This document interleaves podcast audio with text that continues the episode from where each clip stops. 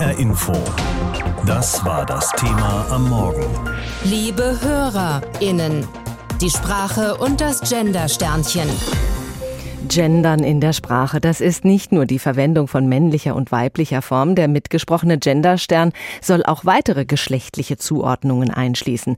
Viele fragen sich, welcher Sinn dahinter steckt, empfinden es als störend und umständlich oder halten es schlicht für überflüssig. Für andere ist es eine wichtige Ausdrucksform, um niemanden durch Sprache auszuschließen und zu diskriminieren. Und die Anhänger sagen, Sprache ist ja sowieso immer im Wandel. Was spricht dafür, was dagegen und wie finden wir einen Umgang Umgang mit Sprache, der alle Menschen einschließt. Ein Beitrag dazu von Anne Bayer. Ob in Zeitungen, Radiosendern oder im Fernsehen, wer diese Medien nutzt, dem und der ist in letzter Zeit eventuell etwas aufgefallen. Immer häufiger wird hier gegendert. Es ist entweder ein Sternchen, ein Unterstrich oder ein Doppelpunkt zwischen der männlichen und der weiblichen Form zu lesen oder eben zu hören. Der Senat hat heute außerdem eine Maskenpflicht für Demos mit über 100 TeilnehmerInnen beschlossen. Angesichts der erneuten scharfen Corona-Maßnahmen fordert der Deutsche Gewerkschaftsbund, den Sonderkündigungsschutz für MieterInnen wieder aufzulegen. Gäbe es keine Pandemie, dann würden heute alle SchülerInnen wieder das tun, was sie sonst auch machen nach den Ferien, im Unterricht sitzen. Und der Präsident des Bundes der SteuerzahlerInnen, Rainer Holznagel. Herzlich willkommen. Doch die Meinungen, ob das nötig ist und wenn ja, wie eine gendergerechte Sprache aussehen könnte, darüber gehen die Meinungen nach wie vor auseinander. So ist die Verwendung des Gendersternchens für den Deutschen Rechtschreibrat nach wie vor ein Rechtschreibfehler, so seine Geschäftsführerin Sabine Krumme äh, da wird massiv die Wortbildung äh, verletzt und Konventionen eben gebrochen. Aber die Rechtschreibung ist nun mal amtlich geregelt und das hat ja auch ihren Sinn. Ein Sinn ist zum Beispiel, das Lesen nicht zu kompliziert zu machen, so Krome. In Lauftexten, in fließenden Texten ist es wirklich schwierig, wenn überall Sternchen auftauchen. Auch die Stilistik muss ja stimmen, man muss das Interesse an den Texten wecken. Anders sieht das Friederike Sittler. Sie ist die Leiterin des Journalistinnenbundes und nimmt sehr wohl die Veränderung wahr, die sich in den letzten Jahren in Sachen gendergerechte Sprache getan haben. Sprache ändert sich auch an vielen anderen Stellen. Wir haben viele Sprachgewohnheiten. Junge Menschen bringen das mit und viele Ältere sagen, aha, ich habe Respekt vor dem, was die Jüngeren uns jetzt lehren und sprechen es inzwischen auch. Wie sehr Sprache das Bewusstsein prägt, macht sie an diesem Beispiel fest. Wenn wir sagen, es sind 100 Soldaten aus Afghanistan zurückgekommen, würde ich davon ausgehen, es sind 100 Männer. Oder? Frauen sind eben nicht automatisch mitgedacht. Und deswegen findet sie es besonders wichtig, beide Geschlechter auch zu benennen. Auch gegen das Gendersternchen wehrt sich Friederike Sittler nicht. Vor allem Männern, die sich darüber beschweren und gendergerechte Sprache ablehnen, hält sie entgegen. Also da muss ich mal sagen, liebe Männer, ihr habt lange genug eure männlichen Formulierungen gehabt. Wir Frauen sind da auch mal dran und die Menschen mit Transidentitäten sind auch dran. Also das müssen wir jetzt alle mit gemeinsam auch mal ein bisschen aushalten und mit Sprache arbeiten. Und das muss nicht zwangsläufig bedeuten, Lücken zu sprechen. Manchmal geht das auch ganz einfach. Ja, der Bürgerinnensteig, welch Quatsch. Nee, das ist der Gehweg. Und schon habe ich es aufgelöst. Oder aber eben jeder und jede ist alle. Und schon ist auch wieder das Problem gelöst. Kolleginnen, Ärztinnen, Hörerinnen, für viele ist das doch sehr gewöhnungsbedürftig, wenn sie den sogenannten Genderstern lesen oder noch mehr, wenn sie ihn hören. Und dann gibt's ja auch noch den Doppelpunkt und das Binnen-I, auch schwer zu sprechen. Für einige ist das Gendern schon zum Alltag geworden. Sprache verändert sich, Sprache spiegelt auch gesellschaftliche Veränderungen und Moden wider. Das Gendern sorgt nun für Diskussionen. Die Redaktion des Duden hat Anfang Januar verkündet, dass das Standardwerk zur deutschen Sprache in Zukunft Gender gendersensibel sein wird. Für rund 12.000 Personen und Berufsbezeichnungen soll es künftig sowohl männliche als auch weibliche Formen geben. Und darüber habe ich mit Laura Neuhaus gesprochen. Sie ist die stellvertretende Leiterin der Duden-Redaktion. Ich habe sie gefragt, Mieter, Politiker, Zuschauer, das sind nach dem neuen Duden nicht geschlechtsneutrale Begriffe, sondern männliche. Da gibt es dann immer die weibliche Form auch dazu. Ist das die Abkehr vom generischen Maskulinum? Also es ist ja nicht so, dass wir uns abgekehrt hätten vom generischen Maskulinum. Es gibt nach wie vor Verwendungen wie zum Beispiel, ich gehe zum Arzt und damit kann ich sowohl meinen, äh, ich gehe zur Ärztin oder zum Arzt. Das ist also nichts, was, was wirklich verschwunden wäre. Ähm, was wir beobachten, ist, dass in den letzten Jahren die weiblichen Personenbezeichnungen deutlich häufiger auftreten. Also eben Wörter wie Polizistin, Ärztin, Expertin, Moderatorin. Und wir beim Duden wollten diesen Wörtern gerecht werden, indem wir ihnen einen vollen eigenen Eintrag äh, auf Duden Online geben, weil bislang waren es nur Verweisartikel und das war in doppelter Hinsicht unbefriedigend, weil dann musste man immer weiterklicken. Also bei Ärztin fand man dann den Verweis weibliche Form zu Arzt und wenn man dann wissen wollte, was dahinter steckt, musste man da hinklicken und fand dann dort die Erklärung. Und jetzt, wo diese weiblichen Formen eben ausgebaut sind, als ähm, weibliche Person, die nach dem Medizinstudium und klinische Ausbildung und so weiter und so fort, wie die Definition eben geht, dann muss das Pendant, die männliche Form, ja auch als solches erkennbar sein. Das heißt, Sie greifen als Duden eine Veränderung des Sprachgebrauchs auf, äh, die es ohnehin gibt, oder wollen Sie mit den Neuerungen diese Veränderungen auch anschieben? Ja, unsere Aufgabe als Duden ist es ja, den Sprachgebrauch zu beobachten und nachzuzeichnen und da Orientierung zu geben bei Unsicherheiten. Und da kommen wir auf das andere Thema, wie nicht nur, wie man über Personen spricht in dem Sinne, wie man die Bedeutung definiert von maskulinen Personenbezeichnungen, sondern eben auch, welche Optionen und Möglichkeiten es denn überhaupt beim geschlechtergerechten Sprechen darüber hinaus gibt. Das Gendern erhöht die Verständlichkeit der Sprache nicht unbedingt. Das beklagen auch Menschen, die viel mit Nicht-Muttersprachlern zu tun haben. Jenseits aller sprachästhetischen Kritik, also das klingt nicht so schön, gibt es ja auch Argumente gegen das Gendern, die von Frauen wie Nele Polacek zum Beispiel kommen. Sie sagt, mit den Versuchen zu gendergerechter Sprache erweise man den Frauen sozusagen einen Bärendienst, weil diese vielen neuen Sprachformen die Diskriminierung erst in den Mittelpunkt rückten, statt sie zu beseitigen. Gendern als sexistische Praxis, was sagen Sie dazu? Das würde ich nicht so unterschreiben. Es ist ja nun mal so, dass es außersprachliche Realitäten gibt. Und eine außersprachliche Realität ist es ja zum Beispiel, dass seit 2018 für das Geburtenregister in der Bundesrepublik Deutschland eine dritte Option für zulässig erklärt wurde. Und jetzt müssen wir uns als Sprachgemeinschaft überlegen, wie wollen wir denn über diese Menschen und mit diesen Menschen reden. Und da ist natürlich sprachliche Kreativität gefragt. Und es gibt ja viele verschiedene sprachliche Mittel, die auch gar nicht neu sind. Also wenn wir anstatt von Hörern, von Hörerschaft reden oder von Zuhörenden oder sagen alle, die zuhören, dann sind dort alle mit gemeint und das sind gar keine ganz neuen Wörter. Mhm. Taucht denn der Stern oder auch der Doppelpunkt auf im Duden? Wir haben in der neuesten Auflage unseres Rechtschreibduns äh, letzten Sommer im August 2020 Stellung bezogen dazu zum Sternchen und allgemein zum geschlechtergerechten Sprachgebrauch. Und wir sagen da äh, ganz klar, es ist zu beobachten, dass sich diese Variante mit dem Genderstern in der Schreibpraxis immer mehr durchsetzt und dass sie besonders da zu finden ist in den Kontexten, in denen Geschlecht eben nicht mehr nur als rein weiblich oder männlich verstanden werden soll. Wir sagen aber auch, dass derzeit diese Variante vom amtlichen Regelwerk eben noch nicht abgedeckt ist. Also der Rat für deutsche Rechtschreibung hat ja zuletzt zu dem Thema 2018 Stellung bezogen und gesagt, man möchte hier noch nicht mit einer Empfehlung eingreifen in die aktuelle sprachliche Entwicklung.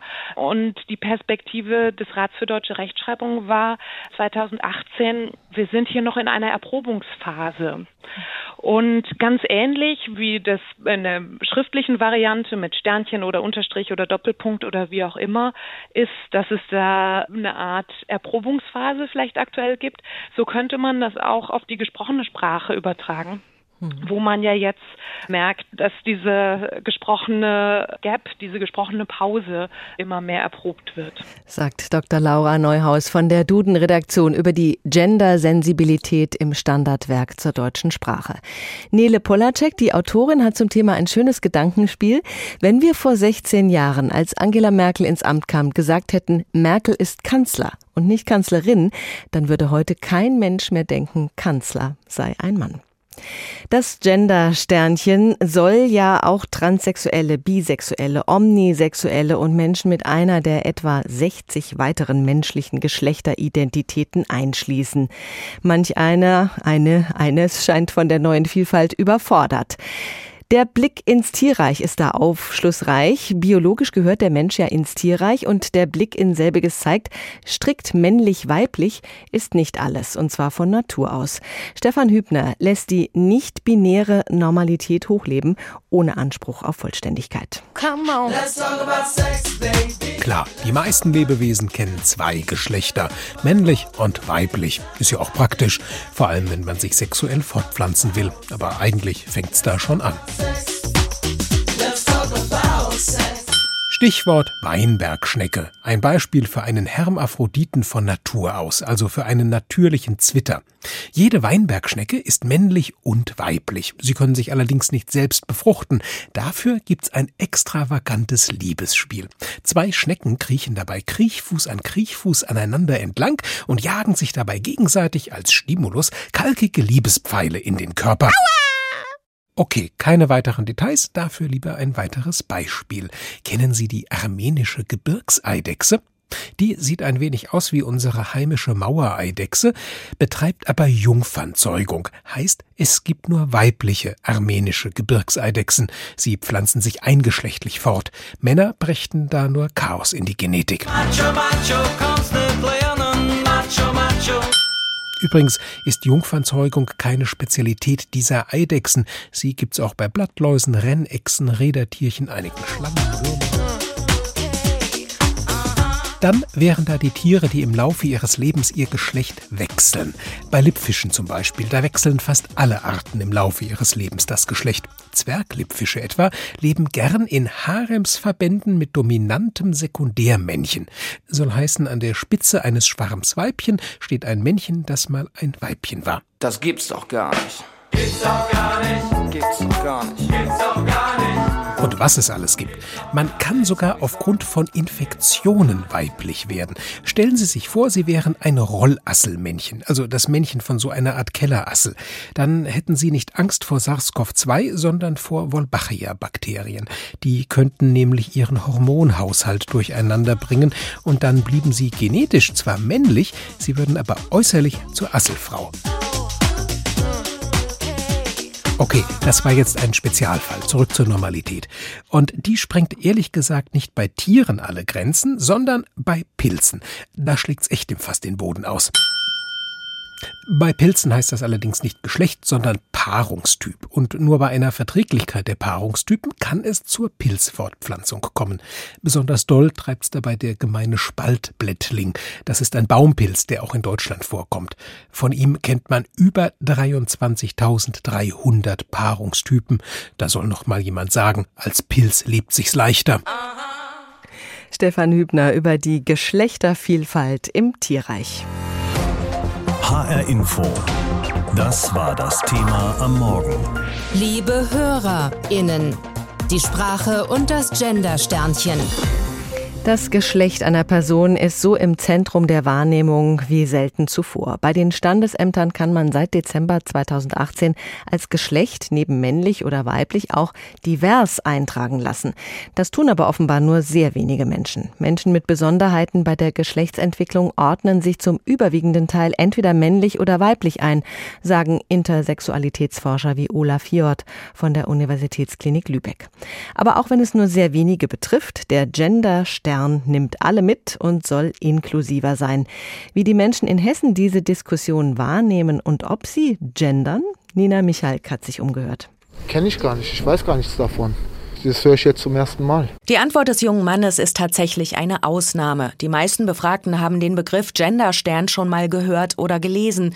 Fast alle denken dabei erst einmal an den alten Konflikt zwischen Mann und Frau. In vielen Sachen werden ja Frauen so ein bisschen außen vor gelassen und so kommen die Frauen halt auch mal wieder ein bisschen in die größere Präsenz so. Es ist sehr wichtig, dass die Gleichberechtigung der Frau in der Sprache gelebt wird, weil die Sprache ist aller Anfang. Wir haben jetzt so lange mit den zwar männlichen Formen, aber doch von allen gebrauchten Formen gelebt, sodass ich es übertrieben finde, jeden Text entsprechend anzupassen. Der Genderstern ist allerdings mehr. Er soll nicht nur Frauen und Männer gleichberechtigt benennen, sondern auch die Menschen, die sich weder zu dem einen noch dem anderen Geschlecht zuordnen können oder es noch nicht wissen. Mit diesem Sternchen könnten wir den Leuten, die bisher nicht so eine Stimme bekommen haben, mehr Aufmerksamkeit schenken.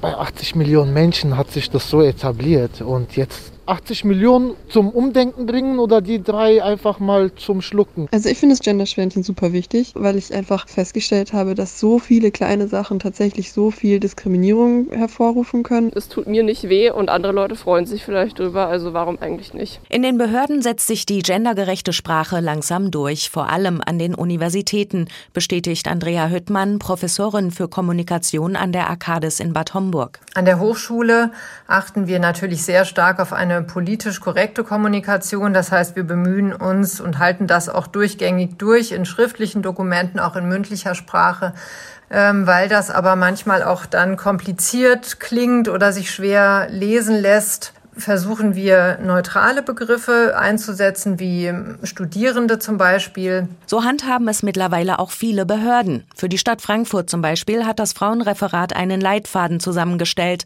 Leiterin Gabriele Wenner steht beratend zur Seite. Wir haben aus vielen Ämtern Nachfragen, dass wir nochmal auf die Bedarfe des bestimmten Amtes dann eingehen, dass dann von Mitarbeitenden gesprochen wird. Also ich kann natürlich sehr geehrte Kundinnen mit Sternchen machen. Wenn es jetzt um einen Vortrag geht, dann kann ich sagen, sehr geehrte Anwesende.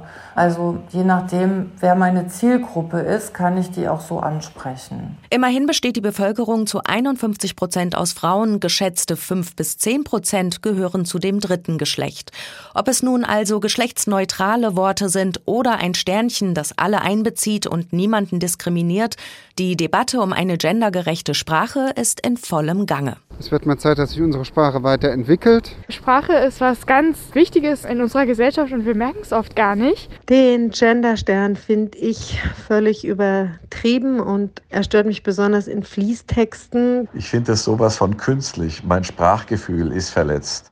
Es ist also nicht so einfach mit dem Genderstern und den Alternativen. Es wäre ja schön, wenn alle Studenten immer Studierende wären und alle Mitarbeiter auch immer Mitarbeitende. Guten Morgen, liebe HörerInnen. So werden Sie das auch in Zukunft nicht bei uns in HR Info hören. Angesprochen sind aber trotzdem immer alle, die uns gerne zuhören. Eine genderneutrale Sprache ist ein Thema, über das man wunderbar streiten kann. Da steckt viel Leidenschaft drin und das aus gutem Grund. Denn es ist ja nicht egal, wie Menschen bezeichnet werden. Das hat auch viel mit Wertschätzung und Anerkennung zu tun. Auch wir im Hessischen Rundfunk haben es uns nicht leicht gemacht mit diesem Thema. Schließlich geht es bei Radio und Fernsehen ja um gesprochenes Wort, online aber um geschriebenes offene Sprache. Sinaida Thiel hat diesen Prozess von Anfang an aktiv mitgestaltet. Sie ist die Gleichstellungsbeauftragte des Hessischen Rundfunks. Mit ihr habe ich vor der Sendung darüber gesprochen und sie gefragt, ob dieses Thema Gendern im HR eigentlich genauso umstritten ist wie in der Gesellschaft insgesamt. Ja, eindeutig ja, denn der HR ist ja auch ein Teil der Gesellschaft. Klar ist es hier auch umstritten, aber ich finde das gut, wir reden darüber. Sprache ist ja für uns ein Hauptarbeitswerkzeug und da wollen wir auch professionell sein und up-to-date und natürlich alle Menschen ansprechen. Also im HR ist das ein Thema. Mhm. Warum reicht es denn nicht aus, dass zum Beispiel mit Hörern auch die Hörerinnen gemeint sind, auch wenn man das nicht sagt? Also die Sprachwissenschaftlerinnen Gabriele Diewald und Anja Steinhauer zum Beispiel sprechen hier von einer Gebrauchsgewohnheit. Das generische Maskulinum ist das nämlich. Männer sind immer explizit angesprochen und können ganz sicher davon ausgehen, dass sie gemeint sind. Frauen wissen das jedoch nicht so sicher. Sie wissen nie, bin ich gemeint oder bin ich hier gerade ausgeschlossen? Also Frauen haben immer so eine Milli Millisekunde, die sie nachdenken müssen. Und das Ganze ist historisch auch begründbar, denn früher waren Frauen tatsächlich einfach nicht mitgemeint. Also das wurde vom Bäcker und von seiner Frau gesprochen, der Bäckersfrau. Und dass Frauen eben beruflich nicht aktiv waren, also das lag gar nicht im Vorstellbaren. Und so waren zum Beispiel mit vielen Berufsbezeichnungen tatsächlich erst einmal nur Männer gemeint. Nun haben sich die Zeiten lange gewandelt. Frauen sind auch im Berufsleben und insgesamt außerhalb der Familiensphäre aktiv. Und Worte und Bezeichnungen meinen eben nicht mehr nur Männer, sie wollen auch Frauen meinen. Aber wenn ich Frauen meine, sollten sie es dann nicht auch wert sein, wirklich angesprochen zu werden? Das sogenannte Gender-Sternchen als gesprochene Zäsur wie in HörerInnen werden wir aber auch in Zukunft nicht in HR-Info gebrauchen. Warum nicht? Vorweg, ich wünsche mir da persönlich mehr Mut. Eine gesprochene und hörbare Lücke ist inklusiv und spricht alle Menschen an. Übrigens nicht nur Männer und Frauen, sondern auch Menschen, die sich nicht in diese beiden binären Schachteln pressen lassen möchten. Im hessischen Rundfunk sind die Zeiten des generischen Maskulinums aus diesen Gründen auch vorbei. Und wie jede Hörfunkwelle oder im Fernsehen und unseren Online- und Social-Media-Produkten gegendert wird, bleibt aber jeder Redaktion überlassen. Die kennen die Zielgruppen am besten und wissen, was die Nutzenden jeweils wollen oder kennen. So entsteht dann übrigens auch eine Vielfalt, die zu unserer vielfältigen Gesellschaft ganz gut passt, finde ich. Also alle finden etwas, das passt und alle müssen auch mal was aushalten. Es soll ja auch hier im Programm von H-Info gendergerecht gesprochen werden. Wie denn?